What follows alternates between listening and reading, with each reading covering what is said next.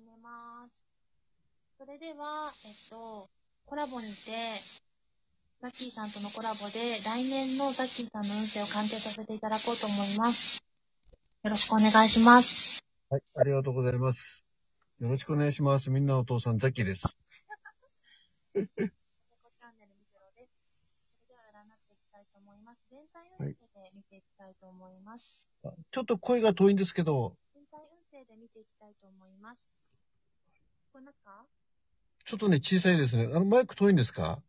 あ、いえ、そんなこあとない、今、今 OK、今 OK。はい。はい、わかりました。はい状況と結果と起こり来る未来のアドバイスという形でいきたいと思います。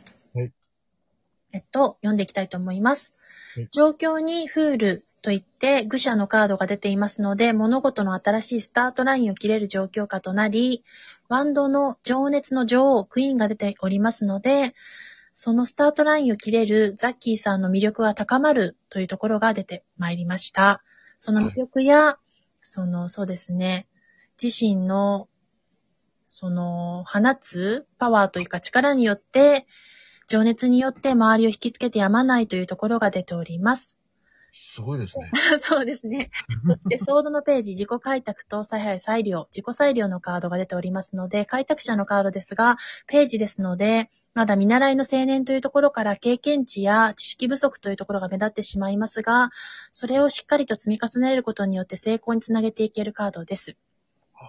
勉強しろってことですね。そうですね。経験がものを言うときなので、着実に積み重ねをすることが大事というところが出ておりますし、変転のカード、えっと、一区切りを終えて物事が切り替わるタイミング、カップのこちらは、8も出ておりますので、これからその変転していく物事が切り替わっていくタイミングに移っていくというところも出ております。そして悪魔の逆位置カードが意味するところによると、自身の誘惑や心の中の悪魔に打ち勝てるカリスマ性発揮も出ておりますし、ペンタクルの2が示すようにバランスを図って2つ以上の物事を循環して回していくことも叶っていくというところも出ております。あいや、お、思っ、まさにそうしたいんですよ。あ、本当ですか？よかったです。はい。いや、びっくりした。本当ですでかワンドの自分のはいはい自。分の中の悪魔に勝てるっていうのがすごく嬉しくて、あ、本当ですか？嬉しいです。うんそんな風に言っていただいて。今年1年間、自分の中の悪魔と戦ってたんです。ああ、なるほど。誘惑と戦っている場面があったんでしょうか？はい。めちゃくちゃ戦ってて、ちょっとそれで、一瞬支配されそうになった時があって、ええそうなんですね。じゃあ一番今、すごくベストな答えかなと思いますが、あめちゃくちゃ嬉しいです、それそ。うですか？本当ですか？よかったです。そしてワンドの情熱のエースですので、情熱を一本に絞って的を絞っていける目標を見出せるというところも出ておりますし、ハングドマンといって、吊るし人の、こちらは逆位置カードなのですが、現状の見つめ直し、自己を改めるというところも出ております。その後期だというところが出ておりました。そして、はい今。年の1年間を振り返って、そうですね、総よ括くして、はい、現状に向き合うチャンスというか、後期に入っていきます。そして最後のカードがあるんですが、うん。最終カードがカップの聖杯の5なんですが、こちらは聖地ですと、喪失感に苛まれて、亡き者に目がいってしまう喪失のカードなのですが、逆位置で出ておりますので、うん。2, 2, 2つ残っている聖杯があるのですが、あるものに目が向かって幸せに近づけるというカードです。幸せに気づけるカードです。自分の今持っているものに幸せを見出せるカードなんですが、そして最終カードがそれのチャンスの波が到来することによって今後チャンスを瞬時につかみ取れる審判のカードですが、最終審判、最終決断を自分で覚悟を定めることによって道を切り開いていくことが叶っていくチャンスをつかめるカードでした。はあ、すごい。今年の出来事はいろいろあったんですけどた。、はいはい、そうですね。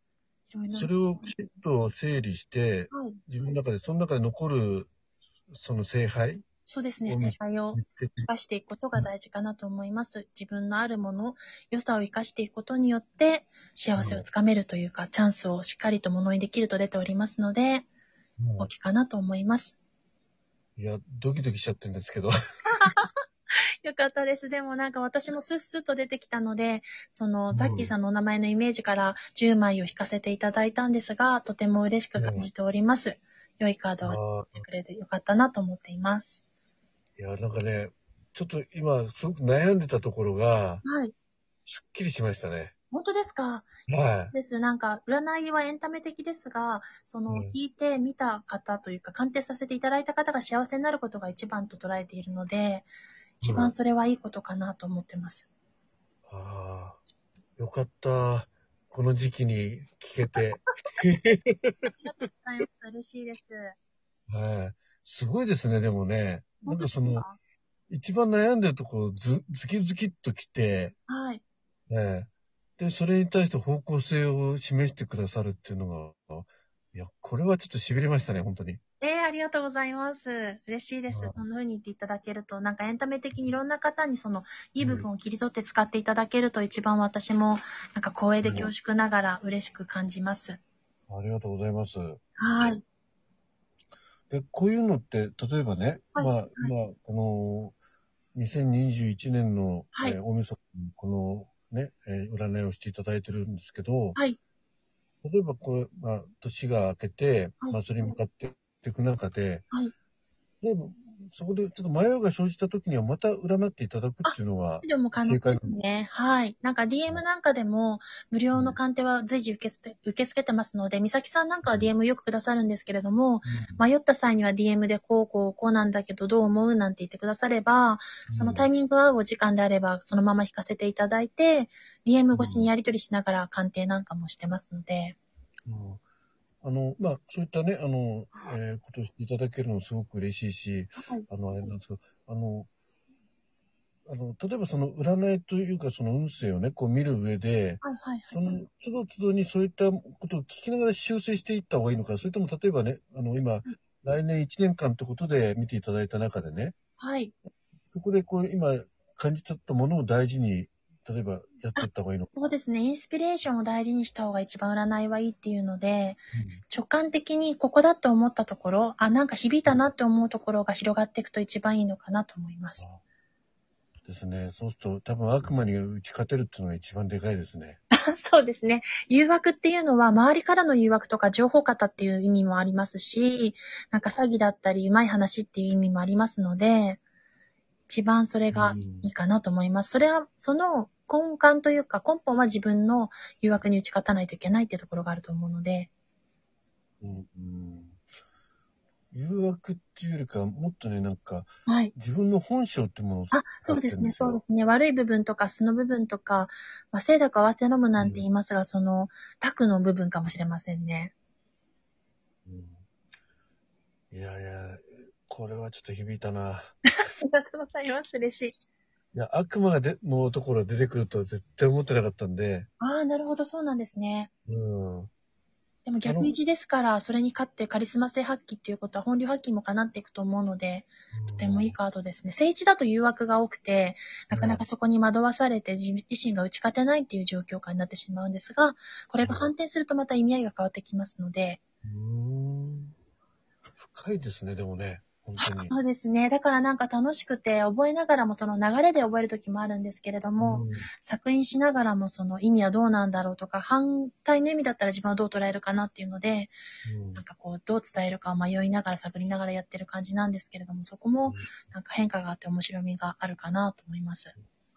例えばその、えー占う前にこうコミュニケーションを今回ライブとか、あ、はいはいはいはい。こう撮りましたよね。はい。それってやっぱし大きく影響するもんですか？そうですね。イメージはしやすくなるかなって切るときにどんな方だろうってイメージを膨らませながら切っていくので、それはある程度コミュニケーションがある方の方がイメージしやすくて、切るときもこちらは強みになるのかなとは思ってます。ああ、そうですねな。そういう意味ではラ、ラジオトークでこうやってコラボとかできるっていうのはすごく強みですよね。ね、はい。例えばその、えーここならのね、えーで、やられるときっていうのは、そういったコミュニケーションをどういった形で取っていく感じなんですか？それはやっぱりメール越しになってしまうので、そこは私もまだ未知で不安なところがあるのですが、まあ、ラジオトーク内であれば無料配信や音声配信、コインのせてできるところも、うんまあ、文章だけってなってしまうと、まだ未知な部分ではありますねそうで。すよね。そうなんですよ。どういった方かが、そのイメージが、その文章とか文体だけだと、また違った硬いイメージになってしまうので、うんそこをどういうふうにしていくかっていうのは課題なんですけど。こ声っていうのも大事な要素ですか？そうですね。自分の中では声でお伝えする方が一番しっくりくるかなって思ってます。あ、あの、相手さんの声。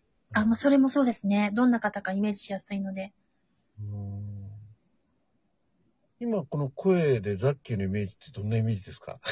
すいません。ちょっと占いと違うかもしれないけど。温かみがあって、割と苦労されてきた方なのかなと思いました。なんかいろんな方を受容できるってことは、それだけ経験値もそうですけど、なんかこう、いろんなところがまっすぐ来たっていう人生だとなかなかそこは対応しきれないと思うんですね。うん。まあ、あの、本来ね、はい。えーすごく幸せな家庭に生まれ、はい。あの、よそ、よそ見しなければ、順風満帆の人生だったんですよ。ああ、そうなんですね。なんだけど、そこをわざわざ自分でね、はい。違う方へ違う方へ、あの、舵を切るタイプなんですね。変化を求めるタイプなんですね。そうなんです。で一ところで落ち着いて何かをはい。やるタイプじゃないんですよ。あ、定住を嫌うタイプなんですね。一箇所でっていうこと。うん。なので、うん一つの仕事をやってくると、まあある程度、もうこれやり遂げたなと思うと、もう全然違う仕事に就いちゃうんですよ、今度。そうなんですね。私もなんかでも10天体人って天体を持ってるっていうので、太陽星座って言って生まれた、あの、年月日は、あの、生まれた星座で太陽星座って言うんですけれども、うん目に見える一番の正面から見る星座以外に9天体残りあるって言うんですけれども、1天体以外に。はい私もその9天体のうちに、なんか、いて座とかをすごく強く持っているので、冒険心や挑戦心が強いので、定時を嫌うとかはあるみたいですね。なるほどね。あ、ということで、もう時間がね、あと20秒なんで。はい、わかりました。最後まで。はいあ。りがとうございました。お付き合いいただいてありがとうございました。収録終わりたいと思います。じゃあ、良いお年をお迎えください。良いお年をお迎えくださいませ。ありがとうございました。ザッキーさんとのコラボご視聴ありがとうございます。失礼します。ありがとうございました。